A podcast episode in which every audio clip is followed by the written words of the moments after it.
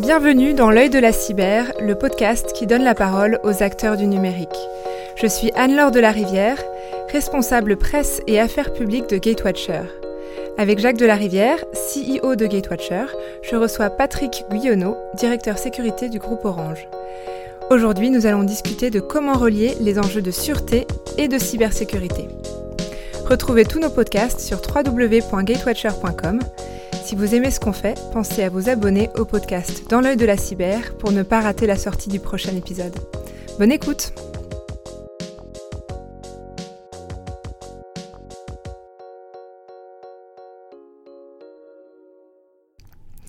Patrick, Jacques, bonjour.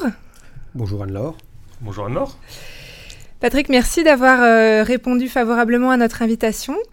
Alors, vous êtes aujourd'hui directeur sécurité du groupe Orange, pour lequel vous travaillez depuis 2021. Euh, avant d'aborder aujourd'hui les, liens qui existent entre la sûreté et la cybersécurité, euh, j'aimerais dans un premier temps euh, qu'on revienne sur votre parcours. un parcours particulièrement riche au sein de la fonction publique, puisque vous avez travaillé pendant dix ans à la direction générale de l'armement, puis au sein du ministère des Armées à la direction des programmes aéroterrestres.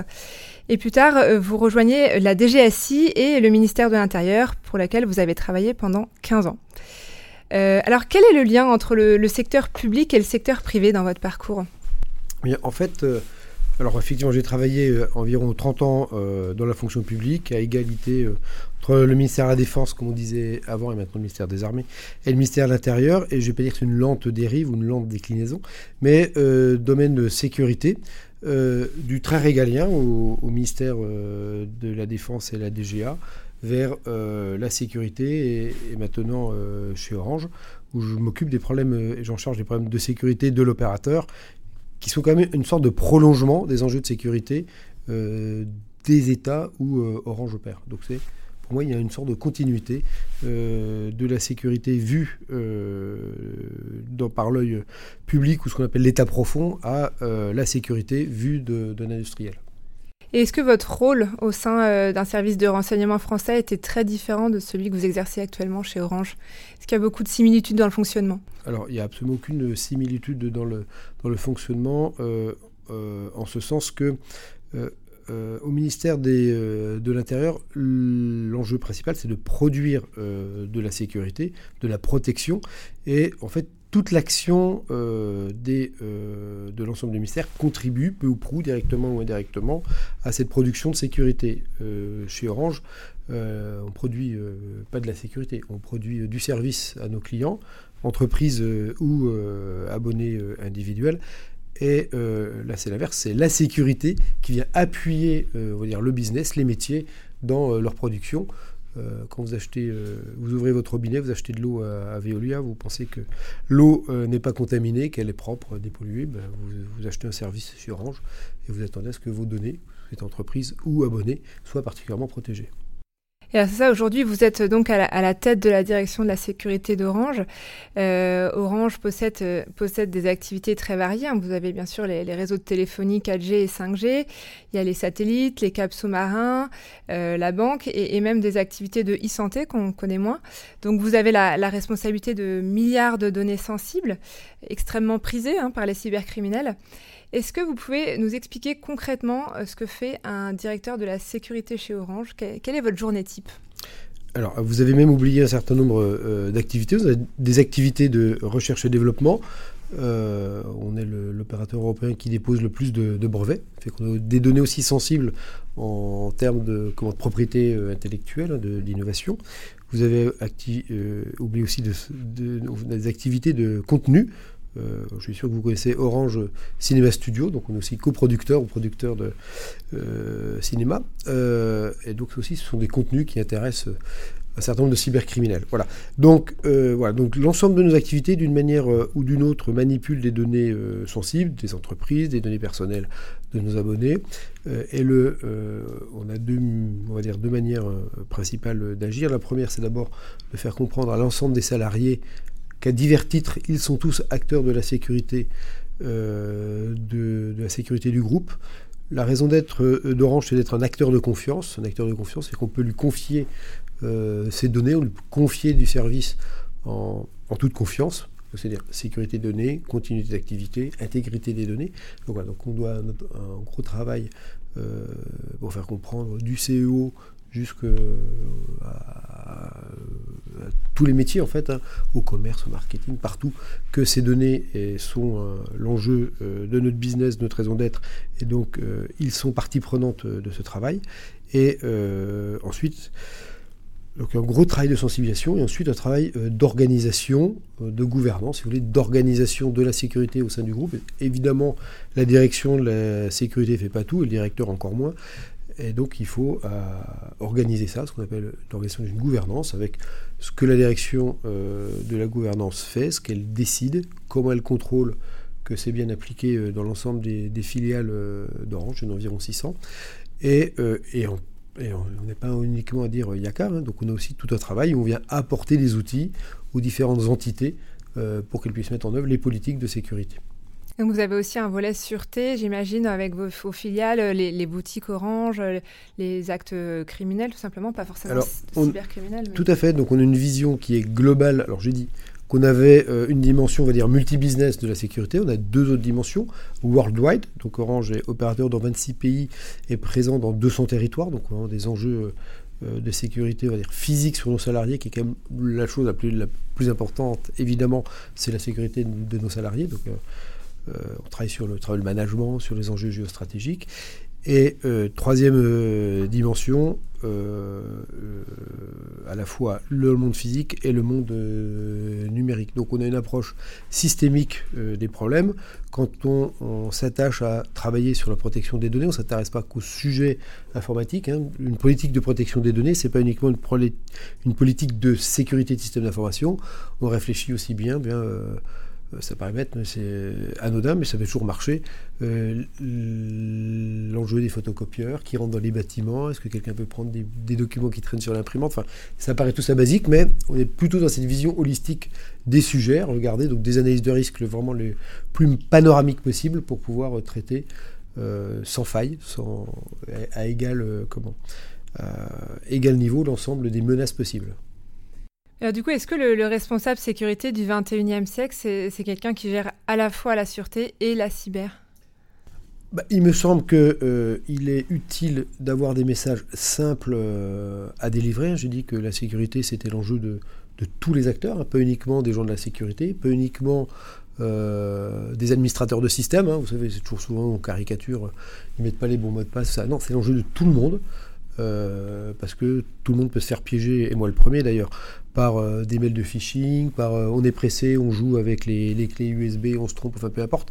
Donc tout le monde est concerné. Et donc il faut avoir des messages simples et globaux. Et je pense que la meilleure manière de décliner ça simplement, c'est vraiment d'avoir cette approche globale, systémique, et donc de couvrir aussi bien le monde physique et le monde euh, cyber. Donc tout l'enjeu, effectivement, en termes d'organisation de management interne, c'est de faire cohabiter des métiers qui sont quand même assez différents, euh, entre les, personnes qui sont spécialistes euh, de sujets de sûreté, comment correctement spécifier un système de vidéo, euh, comment on organise la surveillance humaine, avec d'autres compétences tout aussi pointues, mais dans des domaines de cybersécurité. Voilà, donc c'est l'enjeu de faire travailler ces gens-là ensemble, parce qu'effectivement, on ne sont pas des mondes qui naturellement cohabitent facilement.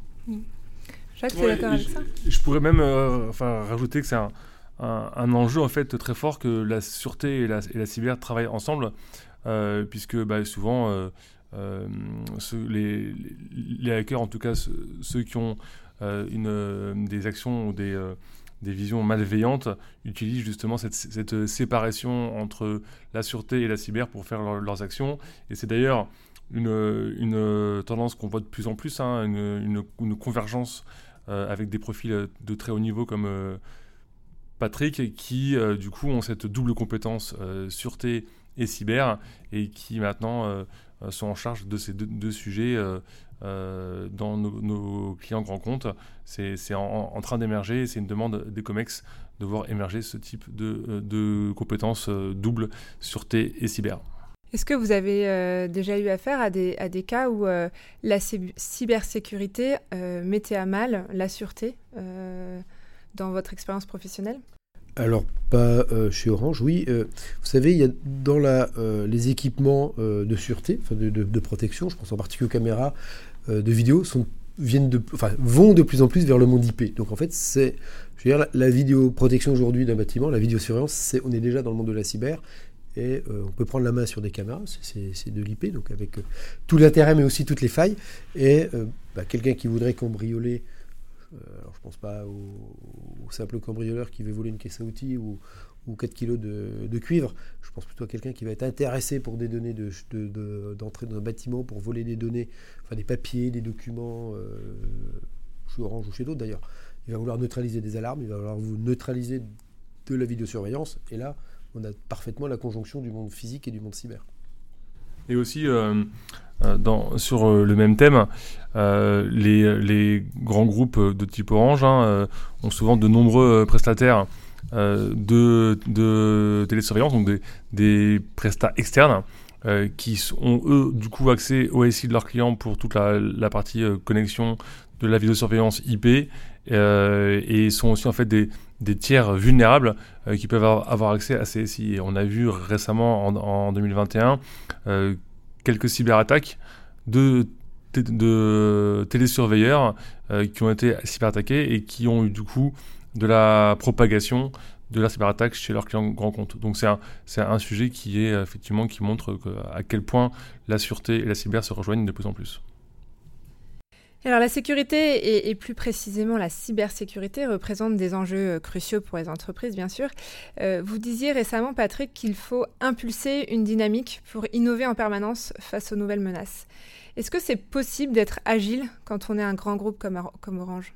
Oui, tous les, grands groupes euh, peuvent et sont, je pense, agiles. Effectivement, c'est plus difficile de bouger des grosses organisations. Donc c'est pour ça qu'il faut penser avoir par petits pas. Et puis, en fait, finalement, il y a deux manières de, gagner du temps. Soit on, soit part plus tôt, euh, soit on va très vite. Hein. C'est l'histoire toujours du lièvre et de la tortue, mais les, deux ont, raison. Hein. Et, derrière ça, je pense que la plus grosse difficulté, mais d'une certaine manière, vous l'avez dit, c'est l'anticipation. C'est-à-dire euh, avoir euh, soi-même un peu de temps ou avoir des équipes qui ont un peu de recul pour anticiper, regarder, veiller et euh, sur les nouvelles menaces. C'est quelles sont les menaces euh, demain Et voilà, si on a euh, cette capacité de soit d'organiser un peu de, recul dans son équipe ou d'avoir des équipes de veille ou de, de demander à des cabinets spécialisés de, réfléchir sur ces sur les menaces du futur, eh bien on prend déjà de l'avance. Et quand on prend de l'avance, en général, on est moins en retard. Voilà. Donc, il, y a, deux manières de faire. Soit on s'organise pour courir plus vite, soit on s'organise pour partir très à l'heure. Enfin, euh. Donc voilà, il faut mm. faire euh, et le lièvre et la tortue. Vous avez des équipes de R&D en cybersécurité chez Orange? Alors, nous avons des équipes de RD chez Orange, pas dans la direction de la sécurité. En revanche, c'est de la RD, mais déjà des niveaux de comment de TRL élevé, nous faisons beaucoup de POC. Donc on, essaie beaucoup de, nouvelles technologies, de nouveaux produits au sein de la direction de la sécurité bah, pour voir est-ce que ça va répondre à des besoins, est-ce que c'est facilement intégrable dans un, dans un SI, parce que ça effectivement, euh, les organisations pour le coup ne se valent pas. En général, les grosses entreprises ils ont un poids du legacy, il y a eu des, des, fusions, des acquisitions, donc on a toujours un SI beaucoup plus lourd que des entreprises plus petites, donc on a toujours ce travail à se poser, ce travail à faire. Euh, voilà, donc les, euh, euh, faire des POC est important pour nous, pour pouvoir avoir le, la technologie la plus up-to-date et se rendre compte de leur utilité et de la facilité ou de la complication à intégrer dans le SI quel est votre plus gros challenge euh, en matière de cybersécurité aujourd'hui? Alors, euh, je dirais il y en a un, mais qui va recouvrir différentes, euh, comment, différents aspects après dans la réponse. Mais le plus dur pour nous, c'est l'arrêt d'une communication, c'est l'arrêt du système de nos systèmes telco, de nos réseaux. Donc c'est vraiment la lutte en permanence sur les attaques, les attaques de type crypto-locker, euh, ransomware, ce, type. Alors je ne parle pas des wipers, c'est encore pire. Hein, on a vu nos collègues de euh, Vodafone Portugal. Euh, voilà, donc c'est vraiment ces sujets-là qui sont de la plus grosse angoisse qui nous empêche tous de dormir et qui nous meut. Donc c'est beaucoup de travail de, on va dire, d'anticipation sur les architectures, de travail de comment, de défense sur, les, sur les outils et puis évidemment les sujets de détection. Et il y a, y a, également les, les, JO 2024 qui arrivent à, grands pas. Alors, vous êtes euh, le prestataire officiel, c'est bien ça?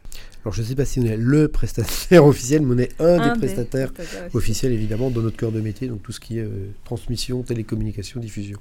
D'accord, donc votre action pour cet événement, euh, est-ce qu'il y aura un volet cybersécurité pour cet événement?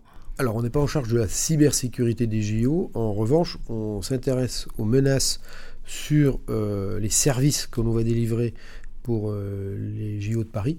Et là, effectivement, on s'intéresse à tout type de menaces visiolistiques que j'ai décrites tout à l'heure, aussi bien les plus grosses angoisses, c'est quoi? C'est incapacité, par exemple, à retransmettre euh, une cérémonie d'ouverture, à ce qui est aux accès aux, résultats. Imaginez la finale du, 100 mètres, on ne sait pas dire qui a gagné.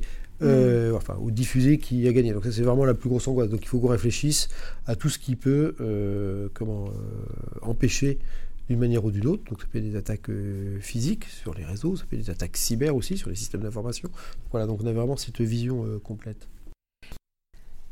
Comment est-ce que, est que vous travaillez avec le ministère de l'Intérieur et avec qui est-ce que vous travaillez pour anticiper un peu ces menaces euh Voilà, donc aujourd'hui, euh, deux choses. Un, on essaie de travailler avec les services de l'État pour anticiper les menaces, mais si aujourd'hui euh, les services étatiques n'avaient pas encore la profondeur de, réflexion, parce que 2024, ça leur paraît sans doute un peu loin, tout n'est pas calé encore sur comment se déroulera les JO. Bon, là j'imagine qu'en faisant, utilisant les événements euh, récents du Stade de France, tout le monde va se remettre à travailler correctement et à, partager. Et par ailleurs, donc nous avons un comité de pilotage euh, de notre organisation à nous propres Orange sur les JO, et ça fait partie euh, des travaux de, ce comité de pilotage. Alors oui, et comment, comment est-ce que vous travaillez avec, avec Orange Cyberdéfense? J'imagine que vous avez des périmètres très distincts. Alors on a un périmètre très distinct la direction de la sécurité travaille pour la sécurité euh, du groupe Orange. notre principal enjeu, c'est la protection du groupe, de ses salariés, de ses assets, des données que nous confient euh, nos clients abonnés. Orange Cyberdéfense, il a des clients directs, les prestataires, on va dire, de, euh, services, fournisseurs de, services, avec des clients distincts. Alors, on a vraiment, eux, une vision très commerciale avec des clients, nous très orientés avec le groupe. Pour autant, on développe euh, un certain nombre de synergies euh, entre nous. Euh, pour une raison assez simple, enfin pour deux raisons assez simples, c'est que dans le domaine de la cybersécurité, la coopération entre les, acteurs est hyper importante pour se partager, par exemple, des alertes, partager de la connaissance sur un certain nombre d'acteurs. Ça, c'est le premier sujet. On a tous intérêt à coopérer. C'est d'ailleurs le sens du cybercampus, hein, indépendamment des, des euh, compétitions, des concurrences, mais il faut que les, gens les échangent. Deuxième sujet, et vous le savez très bien, euh, c'est euh, le recours à des compétences très pointues. donc on, a besoin d'offrir, ça fait partie, à notre sens, de l'attrait du groupe Orange pour des personnes pour des jeunes qui s'intéressent à la cyberdéfense, c'est d'avoir des parcours variés. Donc on a une filière métier sécurité, donc avec des parcours cybersécurité, et notre idée, bah, c'est de pousser euh, nos salariés d'Orange Cyberdéfense vers la sécurité du groupe Orange ou de la sécurité d'Orange vers euh, la cyberdéfense. Mmh. plus commerciale dans un autre et moins dans l'autre. Mais voilà, donc ça permet aussi d'offrir des, des, euh, des, parcours variés à nos salariés. Et donc Orange, c'est 150 000 personnes à travers le monde, hein, c'est bien ça? comment comment est-ce qu'on mobilise l'ensemble des collaborateurs autour de la cybersécurité au sein d'un tel groupe? Ah bah, c'est toute la difficulté. Hein. J'ai dit euh, tout à l'heure euh, que euh, un des principaux enjeux était autour de la sensibilisation au sujet. Malgré toutes les technologies, on sait que l'hygiène, souvent informatique basique, n'est pas forcément. alors, quand on dit comme ça l'hygiène basique, on a l'impression que les gens ne sont pas propres et qu'ils ne savent pas, et qu'ils sont mal éduqués. Donc, j'ai toujours un peu de difficulté avec ce mot-là. Mais qu'il y a des réflexes des mauvais réflexes qui sont encore ancrés et des bons réflexes ne sont pas encore Donc on a un vrai sujet de sensibilisation. Donc euh, en fonction de ce que l'on voit, de ce qu'on repère, on mène des campagnes de sensibilisation. Donc ça c'est plutôt, on va dire, euh, les punchlines qu'on définit au niveau euh, de la direction. Et puis chaque entité dans chaque pays va adapter parce que la communication quand on est en Pologne vis-à-vis des salariés polonais n'est forcément pas la même que celle qu'on va faire en France ou qu'on va faire en Afrique. Et alors ils ont tous des communications, et on les pousse d'ailleurs à faire des communications très ciblées vis-à-vis de leur culture propre, et c'est comme ça qu'on essaie de, de sensibiliser nos 147 000 salariés dans le monde. Et au-delà de la mobilisation interne, du coup, comment est-ce qu'une entreprise comme Orange peut répondre à des enjeux souverains de sécurité qui sont en constante évolution finalement? Alors, euh, on essaie d'être souverain dans chacun de nos pays et c'est pas euh, évident. c'est pour ça qu'on est très pushy sur la souveraineté européenne. On est très implanté en Afrique et en Europe et donc l'émergence d'une souveraineté européenne est pour nous importante parce que euh, voilà, on peut pas être euh, totalement 100% souverain dans, tous les pays, c'est pas faisable. en, alors, c'est pas faisable en termes technologiques parce que on trouve pas toutes les, technologies. En revanche, là en quoi on est souverain, Qu'est-ce que c'est que pour nous la souveraineté C'est être capable de décider, d'avoir des libres choix, et en particulier dans la protection des données. Donc on, a, même quand on a recours à des solutions euh, cloud, l'important pour nous c'est la maîtrise. Donc comprendre les architectures, les décider, savoir comment on les pilote, comment on les opère, et avoir la liberté, avoir euh, l'autonomie, on va dire, pour implanter euh, nos propres outils de chiffrement, nos propres chiffrements. Tu es d'accord avec ça, Jacques? Oui, je pense qu'en fait, euh, comme, le, dit Patrick, euh, la souveraineté, euh, c'est pas tant un enjeu de frontière, mais avant tout un enjeu de maîtrise, de maîtrise technologique. et donc, je pense que c'est ce sur quoi on, travaille au cybercampus, c'est de développer des outils dont on est en maîtrise en Europe et en France, qui permettent de garantir cette autonomie stratégique à propos de souveraineté, l'Union européenne euh, vient d'élargir aux ESN le champ d'application de la directive Nice 2, qui est donc dédiée à la sécurité des réseaux informatiques. Euh, donc les, ESN euh, doivent se plier désormais à, certaines obligations de cybersécurité, dont celle notamment de notifier en moins de 72 heures tout incident sérieux afin d'éviter la, contagion d'une attaque. Alors euh, Orange était déjà euh, concerné par ces obligations, mais euh, Orange Cyberdéfense, du coup, rentre à présent dans le champ d'application de, Nice 2, c'est bien ça? Alors, alors, je ne serai pas totalement affirmatif parce qu'il faut encore qu'on fasse l'exégèse de tout ce qu'il y a dans la directive Nice 2, dont le texte définitif, à mon avis, n'est pas encore, pas encore définitivement approuvé. Donc il faut, enfin, diffusé, publié. Donc il faut qu'on fasse cette exégèse. Mais ce qui est certain, c'est que le champ d'application est beaucoup plus vaste qu'il n'est aujourd'hui. Alors on avait euh, évidemment nous en Europe l'application de, la directive Nice euh, dans nos différentes euh, filiales, avec des fois des étonnements puisque la, même, directive dans deux pays, donc on est présent pour faire simple, en, Europe, de l'Espagne au Portugal, pardon, de l'Espagne à la Pologne, et l'application dans les différents pays était pour le moins comment? Pas tout à fait euh, équivalente partout. Donc il faut, relativiser ça aussi. Mais voilà. Donc ce qui est certain, c'est que euh, de plus nombreuses activités d'hébergement, de développement ou de services managés d'Orange seront, des, seront comment soumis à la directive NIS 2 pour, les, pour Orange Cyberdéfense. Je crois que c'est pas Orange Cyberdéfense qui doit faire la comment la déclaration de l'incident, c'est plutôt le client de, d'Orange Cyberdéfense qui doit la faire. Parce que aussi, d'ores et déjà, c'est l'intérêt aussi de passer par euh, des entreprises comme euh, Orange Cyberdéfense, dans ses rôles de SOC. Quand elle voit une attaque sur un de ses clients, forcément, elle redouble de vigilance vis-à-vis de tous les autres. On, serait assez stupide et pas très professionnel si on avait, euh, on voit des mouvements d'attaque chez l'un ou l'autre de nos clients, de pas, sans dévoiler de secret évidemment, de pas accroître nos niveaux de, vigilance. C'est le, rôle des SOC de, faire ça. Donc euh, voilà, en, ce sens, euh, la directive Nice 2 est importante parce qu'elle élève le niveau général. Euh, ce que je comprends de l'étude d'impact de la Commission européenne, c'est que entre Nice et Nice 2, c'est un facteur 10 des entreprises qui seront impactées. Donc c'est un très très gros travail pour les autorités, d'une part, parce que c'est euh, du travail aussi du côté des autorités de régulation, et puis effectivement euh, dans l'ensemble de, l'industrie du numérique. Et Orange, pour le coup, n'échappera pas à, ce travail. Je, peux aussi euh, rajouter que l'aboutissement d'un consensus au niveau européen sur NIS 2 est un des succès de la présidence française de l'Union européenne. Donc on peut se féliciter collectivement de, ce succès. C'est un de leurs objectifs, effectivement. Qu'est-ce que ça traduit du marché de la cybersécurité européen qu'on arrive à sortir enfin une telle directive? Bah, je, pense que c'est un peu la, continuité du, RGPD. D'ailleurs, on voit cette, que le niveau des, sanctions est assez équivalent à, celui du, RGPD. Aussi, le niveau des, enjeux, des délais de déclaration des incidents est aussi assez similaire.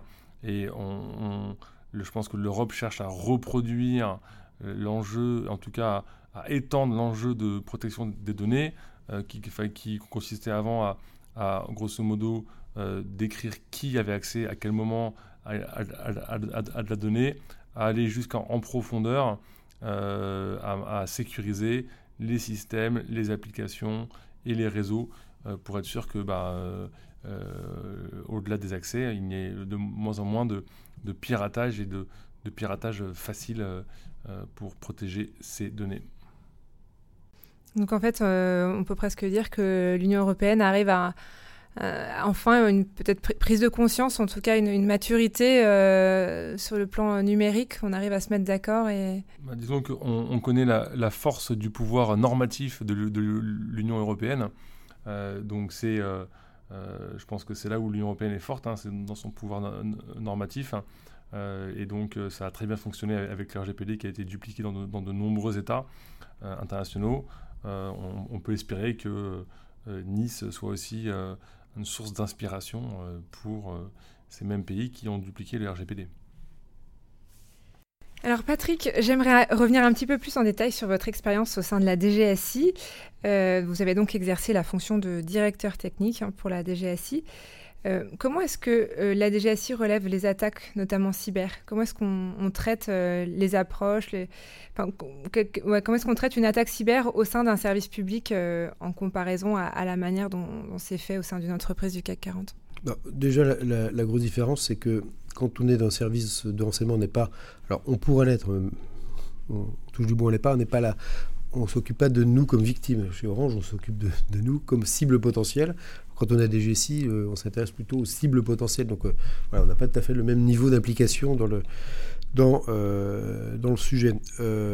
donc à la DGSI, sans dévoiler de, de secret, hein, je ne vais pas être pris en flagrant délit de, compromission. Donc on a différents capteurs, et c'est ça qui est, intéressant, on a des capteurs techniques, on a des capteurs humains, on a des capteurs de coopération, donc c'est l'ensemble de ces visions qui nous permettent non pas de déjouer des, cyberattaques, ça, arrive, mais ça c'est excessivement rare, mais plutôt d'avoir une bonne connaissance des, euh, acteurs.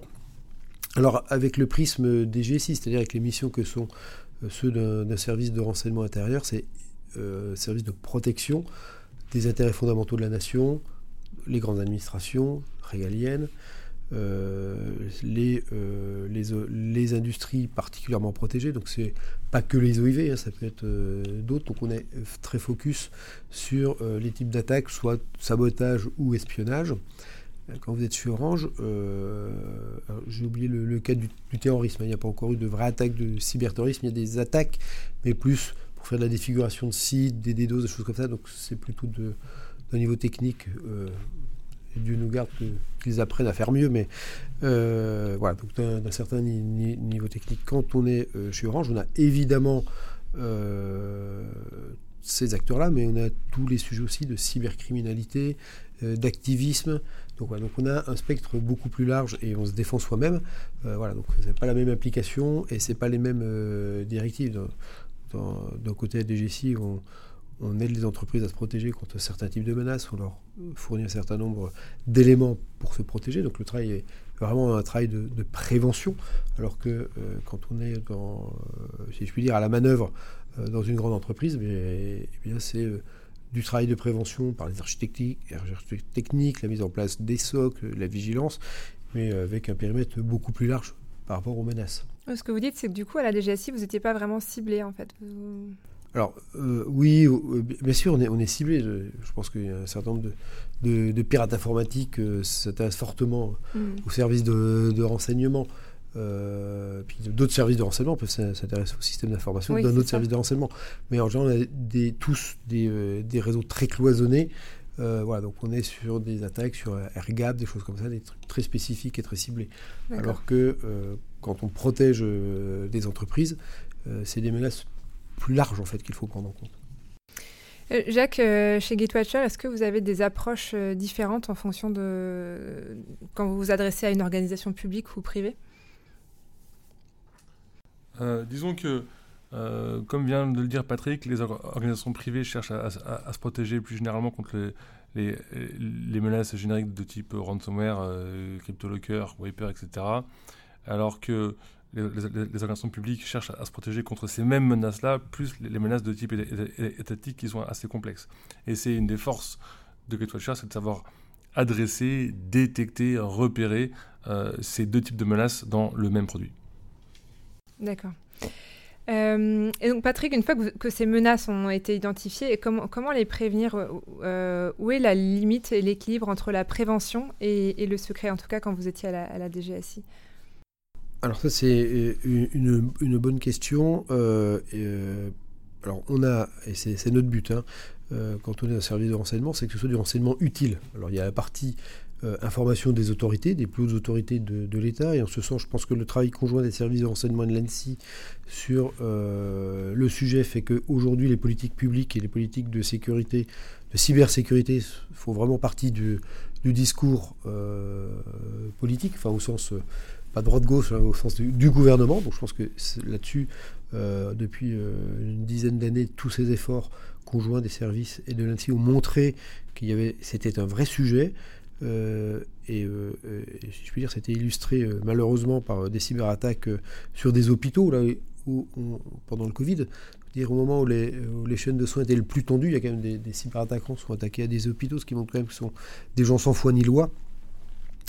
Voilà, donc ça c'est un gros travail. Et ce travail de mobilisation, de conviction vis-à-vis des pouvoirs publics porte sa tâche, c'est-à-dire fruits, c'est-à-dire qu'il y a un certain nombre de décisions qui ont été prises Nice 2, elle vient aussi de là. C'est-à-dire que tous les services sont convaincus de leurs différents gouvernements. Alors, je ne vais pas minimiser l'effet de la présence française de l'Union européenne, mais je veux dire, aucun gouvernement opposé en disant bah, c'est stupide de protéger les réseaux. C'est-à-dire que bah, tout le monde a eu maintenant, je pense, un, niveau de, comment, de sensibilisation et de conviction sur le fait que c'est important. Donc ça, c'est le travail, on va dire, un peu euh, euh, haut niveau. Et puis après, il y a le travail plus direct vis-à-vis des entreprises.